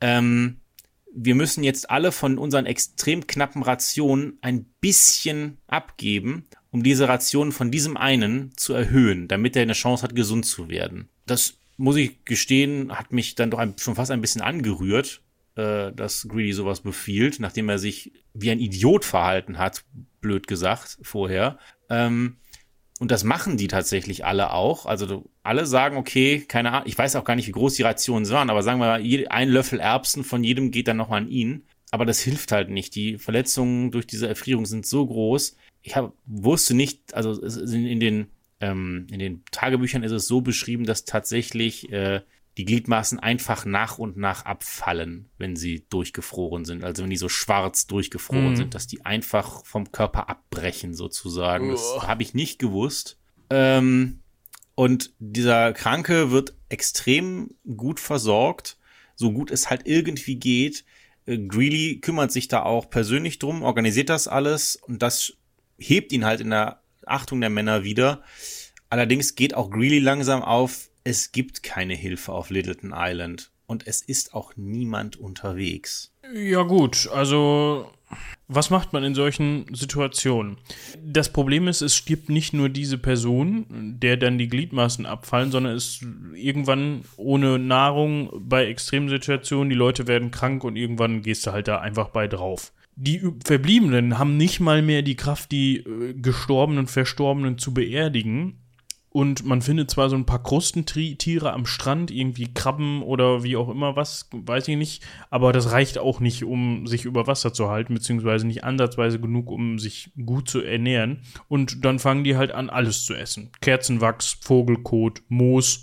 Das klingt für mich alles nach sehr guten Voraussetzungen, um eigentlich noch früher den Löffel abzugeben, weil mhm ja, dann fängst du halt irgendwann an, dich zu übergeben. Wahrscheinlich kriegst du ein Magengeschwür oder irgendwie sowas und dein Körper ist noch mehr am Arsch und du brauchst eigentlich noch mehr Kraft, um zu gesunden. Und so langsam denkt man sich, hm, wir haben doch hier gekühltes Fleisch eigentlich direkt vor, unserem, vor unserer Nase liegen. Mhm. Wir könnten ja eigentlich mal anfangen, unsere Kollegen zu essen. Richtig. Äh, sie wollen es eigentlich nicht und deswegen wird noch ein letztes Mal versucht, diese diese 75 Kilo Fleisch, die sie von, die sie schon mal gefunden haben, ähm, noch einmal zu erreichen. Und der Fotograf äh, Rice, der diese ganze Expedition, obwohl er ja nur als Fotograf dabei war, der ist ja kein, nicht der klassische Soldat gewesen, aber der für alle Leute so ein so ein Quell der Inspiration war, weil er immer und immer wieder über sich hinaus äh, gewachsen ist. Der war auch derjenige, der die Entscheidung getroffen hat, wir nehmen unseren Kameraden auf dem Schlitten mit statt dem Essen. Der überlebt diesen Versuch nicht. Sie kommen ein paar, äh, ein paar hundert Meilen, glaube ich, weit und dann stirbt er und sein, der einzige, der mit ihm noch dabei ist, schleppt tatsächlich Rice dann noch zurück zum Lager. Und äh, also er ist in diesen letzten Momenten dann auch, äh, auch bei Rice als der stirbt. Das ist beim Erfrieren ja so, die, die gleiten ja so hinüber, die werden ja unfassbar müde und dann schlafen sie irgendwann an Entkräftung einfach ein und wachen nicht mehr auf. Ähm, und dann hat er den halt wirklich tatsächlich noch, äh, noch zurückgeschleppt ins, ins Lager. Ja, noch gibt es Rationen, die reichen zwar nicht, aber es gibt einen Soldaten, ein großer, bulliger Kerl, der einfach Nahrung stiehlt. Der ist den Leuten ja überlegen, körperlich nach wie vor. Äh, und Greeley sieht jetzt keinen anderen Ausweg mehr. Also er schreibt das auch in sein Tagebuch. Wenn wir das dem durchgehen lassen, wird er es wieder und wieder tun und dann sind wir alle verloren. Und er gibt den Befehl, diesen Mann zu erschießen. Und das wird auch so durchgezogen an der Stelle. Das ist, wir sind an der Stelle jetzt von diesen 25 Leuten leben jetzt noch so etwa, ah, ich glaube, acht oder neun. Und mit diesem dann sind es dann halt noch sieben oder acht, der dann, als er dann erschossen wird. Ja, und inzwischen tut sich doch was zu Hause. Seine Frau, also Greelys Frau Henrietta, schafft es, also gibt nicht auf, macht immer mehr Stimmung in der Presse und vor allem dann auch, um die Öffentlichkeit für sich zu gewinnen. Nicht nur an hohen Stellen klopfen zu gehen, sondern auch zu sagen, ey Leute, guckt mal her, unsere Regierung will nichts dagegen tun, diese Leute da zurückzuholen. Und so knickt man dann irgendwann ein und Ende April 1884 mh, hm, brechen drei Rettungsschiffe auf, beziehungsweise erstmal bricht eins von drei Rettungsschiffen auf und inzwischen wird halt bei der Expedition fangen die schon an, ihre Testamente zu schreiben, weil man halt einfach sagt, ja gut, das war's wohl für uns, ne? Schön gewesen, aber dann wird wohl hier unser Ende sein, weil im, in der Zwischenzeit auch noch die Unterkunft geflutet wird, also im Wasser untergeht sozusagen. Und so entdeckt man tatsächlich am 22. Juni 1884 die letzten Überlebenden, was ja auch für sich einfach schon eine mega Leistung ist und mega Glück. Klar, man hat sich ungefähr an dem Ort aufgehalten, wo man vereinbart hatte zu suchen, aber trotzdem, ne, das ist, dass man sich dann auch findet und dass dann tatsächlich auch noch Leute am Leben sind, das ist schon sehr erstaunlich. Ja, und ich meine, die Überlebenden haben halt diese, diese, dieses, diese Schiffspfeife nachts zwar gehört, aber halt gedacht, okay, das ist jetzt alles nur Hirngespinst, weil wir liegen hier entkräftet, unterkühlt, zu siebt in den Überresten, in den überfluteten Überresten unserer, ähm, unserer Unterkunft. Hier, niemals wird man uns hier finden. Die hatten ja auch nicht mal mehr die Kraft, auf sich aufmerksam zu machen. Und als die Retter dann kommen, ähm, es, ist, es muss ein absolutes Bild des Grauens gewesen sein. Es gibt keine Fotos davon, Gott sei Dank, denn äh, der Fotograf war überall, ja tot. Ne? der Fotograf war tot und auch die Rettungsmannschaft hat halt nichts davon gemacht. Also überall liegen Leichen herum, teilweise ohne Gliedmaßen, also ohne, ohne Hände zum Beispiel. Und dann hat man an den Armstumpf halt Löffel oder Gabeln gebunden, damit die Leute weiterhin essen können, weil die Gliedmaßen halt schon abgefroren waren ähm, dann sieht man eindeutig, dass von vielen Leichen ähm, Stücke abgeschnitten wurden. Äh, Greeley behauptet dann halt später, dass man hätte das als, als Angelköder benutzt, ihn das in irgendeiner Form, äh, also ob das das in irgendeiner Form besser macht, wage ich mal zu bezweifeln. Ähm, und es wird ihm auch nicht, auch schlicht und ergreifend nicht geglaubt. Äh, und die sieben, die halt noch da sind, die sind vollkommen apathisch, sind unterkühlt, sind unterernährt und die werden halt so aufs Schiff geführt. Und einer von ihnen, das ist nämlich genau der, den man die ganze Zeit am Leben erhalten hat, der, äh, wo man noch die Rationen für zusammengestrichen hat, der stirbt dann tatsächlich zwei Wochen später äh, noch an den Folgen der Erfrierung schon fast wieder zu Hause. Tja, scheiße. Hm. Ich muss ganz ehrlich sagen, das kommt ja, wenn wir uns jetzt mal aufs Nachleben konzentrieren, also was passiert mit Greeley, der ja dann tatsächlich überlegt hat, hat, kommt das ja immer wieder auf, dieser Kannibalismus-Vorwurf, den er ja dann versucht hat, mhm. da abzuwenden durch das, was du gerade erzählt hast. Ich muss ganz ehrlich sagen, ich kann den Leuten das nicht zum Vorwurf machen. Also das ist für mich ja. so, pff, ja, ist nachvollziehbar. Klar ist das irgendwie abstoßend, aber um ganz ehrlich zu sein, die, die Leute sind halt tot also, ne, die ist ja davon auszugehen, die haben dann halt das Fleisch der Gestorbenen gegessen, zum Teil. Vielleicht nicht alle, aber vielleicht manche. Die sind tot. Und wenn es dann darum geht, entweder ich fange jetzt an, das zu essen, oder ich sterbe selber auch, dann denke ich mir, ja, go for it. Dann ist es halt. Und die Person, die, von der du da isst, würde im Nachhinein wahrscheinlich sogar sagen, ja, mach doch. so. Ja, genau, die, die hat ja auch nichts mehr da nichts. Also, was die Leute da damals immer so abgestoßen hat, auch bei der Franklin-Expedition wissen wir ja, dass es Kannibalismus gab. Das wird ja bis heute äh, geleugnet, obwohl Rechtsmediziner sich inzwischen die gefundenen Knochen angeguckt haben und gesagt haben, da sind ganz eindeutig Messerspuren drin. Das kann kein Tier gewesen sein. Ähm, weil halt äh, Messer an Knochen ganz spezielle Verletzungen äh, ver verursacht die man mikroskopisch sichtbar machen kann. Es gibt überhaupt keine Frage, dass man diesen Leuten äh, was abgeschnitten hat und es gibt keinen Grund, eine Leiche, äh, sage ich mal, zu filetieren, wenn du damit nicht, äh, also wenn, wenn du damit das, das nicht zur eigenen Ernährung machen möchtest. Also warum sollte man das sonst tun? Ähm, es ist halt sowas, ja, dieses, diese für, für die damalige Zeit war das halt immer so ein Rückfall in vorzivilisatorische Zeit. Man macht sich mit, äh, in Anführungsstrichen, den Wilden damit ja quasi gemeint, weil Kannibalismus hat man ja immer indigenen Völkern unterstellt, auch wenn es dafür weit weniger äh, bewiesene Fälle gibt, als man gemeinhin annimmt. Ich meine, gibt ähm, es schon, das ist jetzt nicht komplett von der Hand, gewi äh, Hand ja, gibt ne? so es, im, im äh, keine Ahnung, lateinamerikanischen äh, oder auch ähm, mexikanischen Raum, also in der, in der aztekischen Kultur oder so, da wurden auch schon mal, wurde auch schon mal Menschenfleisch gegessen. Das hatte dann oft ja, ja, spirituellen auch. Das hat, ja, ja, genau. Charakter, aber ja, und das gab's.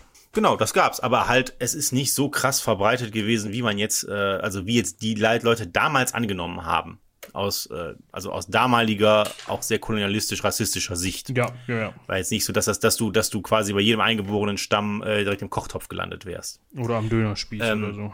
Genau, richtig. Also das ist, das ist, ist halt einfach Unfug. Ähm, aber das war halt dieses, dieser, dieser, dieser Rückfall, also dass quasi alle Errungenschaften der Zivilisation sich auflösen und dass man nicht quasi Aufrecht und Werte ähm, vor sich her tragend äh, in den Tod geht. Das ist halt der Skandal, der da rausgekommen ist. Und man sieht das auch daran, beispielsweise, als die auf St. John's, wo die aufgebrochen sind, zurück sind, telegrafiert Greedy nach Washington und meldet eine erfolgreiche Expedition.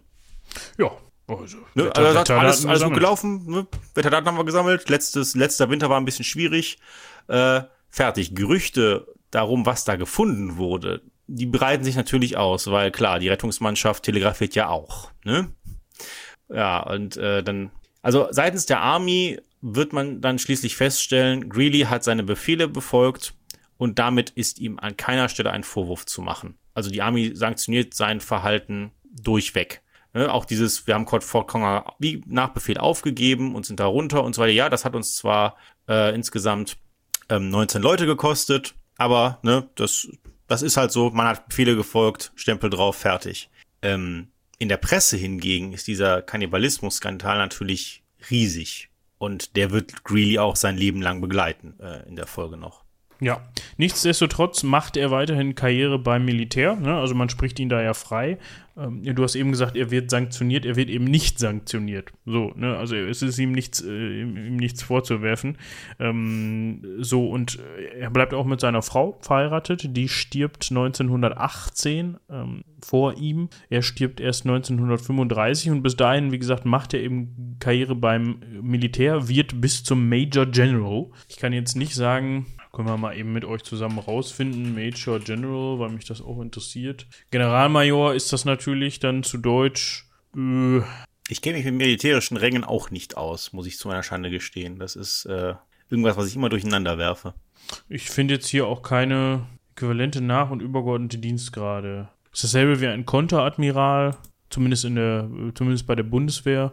Tja. Ja gut, das ist schon, glaube ich, relativ hoch. Also, es gibt noch, ah ja, es gibt noch äh, den, den höheren Dienstgrad, den Generalleutnant, den Vizeadmiral, den Generaloberstarzt und den Admiraloberst, ach nee, den Generaloberststabsarzt und den Admiraloberststabsarzt. Die sind dem noch übergestellt. Und gleichgesetzt ist neben dem Generalmajor der Konteradmiral, der Generalstabsarzt und der Admiralsstabsarzt. Ja, hm. vielleicht kann uns ja da mal jemand darüber aufklären, ob das ganz toll ist, wenn man.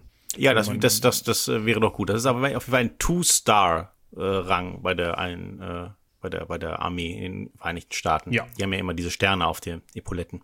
Zwei Sterne General ist, glaube ich, schon ziemlich, ziemlich, das kann schon was. Ja, ja, das ist, äh, also, und er scheidet dann halt irgendwann aus, seine, aus der Armee aus und äh, er macht nicht nur also er macht halt auch weiterhin Karriere im Sinne von seine Forscherkarriere. Also er, er kriegt mehrere wissenschaftliche Auszeichnungen noch und äh, wird in ganz vielen Forschergemeinschaften aufgenommen. Einige gründet er sogar mit. Ähm, ganz viel natürlich mit Polarforschung oder Wetterforschung. Und ganz kurz vor seinem Tod kriegt er auch noch die Medal of Honor verliehen vom Präsidenten.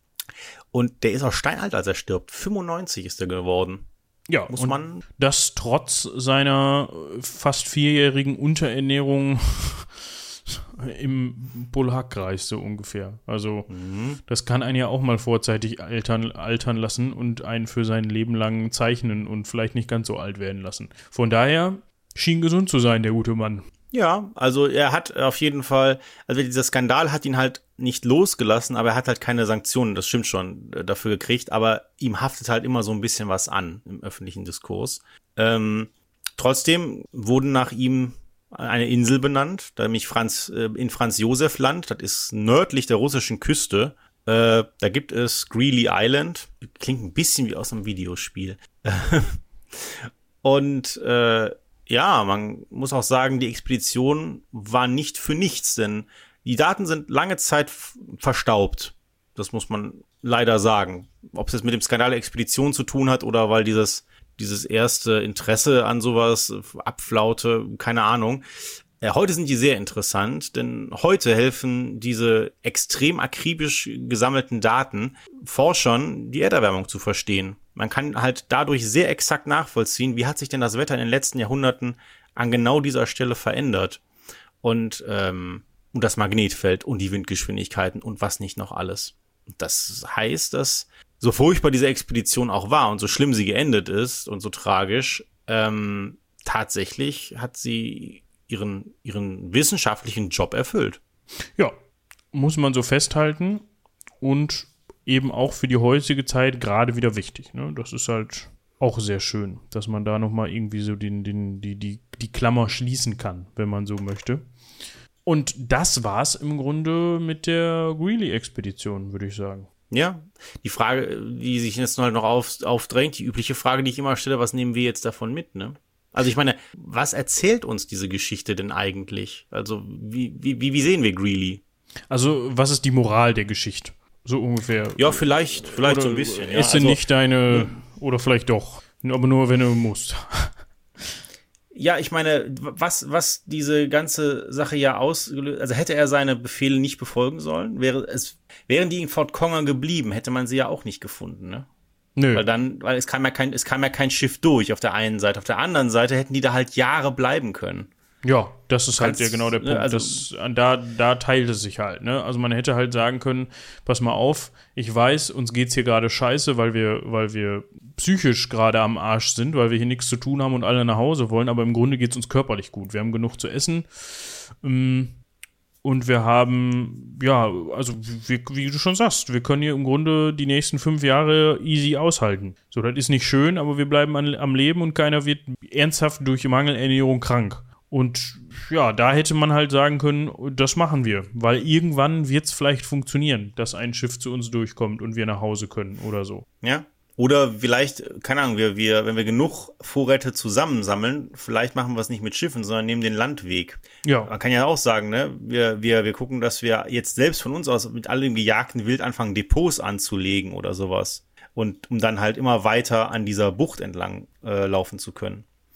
Ähm, ist, ist, ja, ich glaube, die, die eigentliche Frage ist, ist Greeley ein, ein guter Commander gewesen? Ich, das finde ich halt so schwierig zu beurteilen, weil er hat halt diese, sich teilweise komplett auf seine Befehle berufen und gesagt, wir machen das jetzt so und mir ist auch vollkommen egal, wie hier die Stimmung ist und ich lasse hier Leute erschießen, die, nicht in, die sich nicht dran halten. Auf der anderen Seite, in dem Moment, wo die, wo dann die Krise wirklich da ist, blüht er auf einmal auf also die Krise natürlich, die er selbst irgendwie herbeigeführt hat, das ist halt das Tragische an der ganzen Geschichte. Aber auf einmal äh, weiß er dann wirklich genau, was zu tun ist und ähm, wie man Sachen rationiert und so weiter. Ähm, er hat halt natürlich fälschlicherweise angenommen, Hilfe sei halt auf Littleton Island, aber wie sollte er es auch besser wissen? Ja, genau. Also, falls ihr vorhabt, eine Polarexpedition zu starten, ja, dann nehmt einen GPS-Peilsender mit oder sowas und informiert euch. Und lasst das euch. Schiff in der Nähe. Und lasst das Schiff in der Nähe oder das Flugzeug oder womit auch. Ich glaube, mit dem Flugzeug geht das sowieso ein bisschen schneller heutzutage. Kann man vielleicht nicht so viel mitnehmen, aber muss man dann ja im Zweifel auch nicht. Also, bereitet ihr euch gut so vor. Äh. äh, überlegt euch, ob ihr ja, das wirklich wollt. Dieses Mal eine etwas weniger äh, amüsante Folge, aber gut, das hatten, das hattet ihr ja bei, bei Moby Dick, äh, beziehungsweise bei der Essex auch zuletzt, ne? Also. Ja, das kommt schon mal vor. Ne? Aber ich habe ja, gehört. Hin und wieder muss das auch mal sein. Du hast da auch noch eine Folge in petto, die wird auch gar nicht amüsant. Ich habe noch zwei weitere Folgen in petto, die werden noch gar nicht amüsant. Ich weiß auch nicht, wann die nächste amüsante Folge kommt. Allerdings, ja, mal schauen. Mal schauen. Aber äh, ich glaube, manche Geschichten müssen halt trotz allem erzählt werden. Ne? Es ist ja, können ja nicht immer nur, nicht immer nur die Clowns geben. Gerade in, ich meine, ne? Das ist richtig. Dem stimme ich absolut zu. Gut. Und wie gesagt, wir haben eigentlich nichts mehr zu Hausmeistern, weil das ja so eine Zwischenfolge ist, die irgendwie man mal so in der Zeitblase kommen kann. Dementsprechend gibt es auch heute keine Verweise, außer guckt gerne auch mal in unsere anderen Formate rein, die da gerade aktuell laufen. Ne? Vielleicht das Heldenpicknick wird sicherlich gerade aktuell laufen. In welcher Folge und Staffel wissen wir nicht. Ich glaube aber nicht, dass diese Folge jetzt so lange auf sich warten lassen wird. Die wird sicherlich in den nächsten paar Wochen irgendwann mal kommen, schätze ich mal, oder in den nächsten ein, zwei Monaten. Gut, auf jeden ja, Fall genau. schon mal vielen, vielen, vielen Dank für, äh, an dich, dass du uns das spannende Thema mitgebracht hast, dass du dafür recherchiert hast. Und ich denke, das wird, wie wir gerade schon gehört haben, nicht das letzte Mal gewesen sein, dass du mal mit deinem zarten Stimmchen hier aufgetreten bist. Ja, in der Tat. Äh, welche Folge, was, darfst du schon sagen, was ihr morgen aufnehmt? Welches Thema? Wir werden aufgenommen haben, glaube ich, äh, warte, lass mich das mal eben gucken. Hier hat es mir eben noch geschickt. Äh, Karl der Fünfte. Ah ja, Karl der Fünfte zu Gottes Namen. Sehr gut.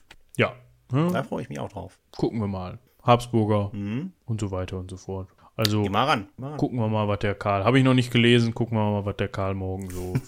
so ein, ein langer Artikel, aber geht, geht, geht, geht.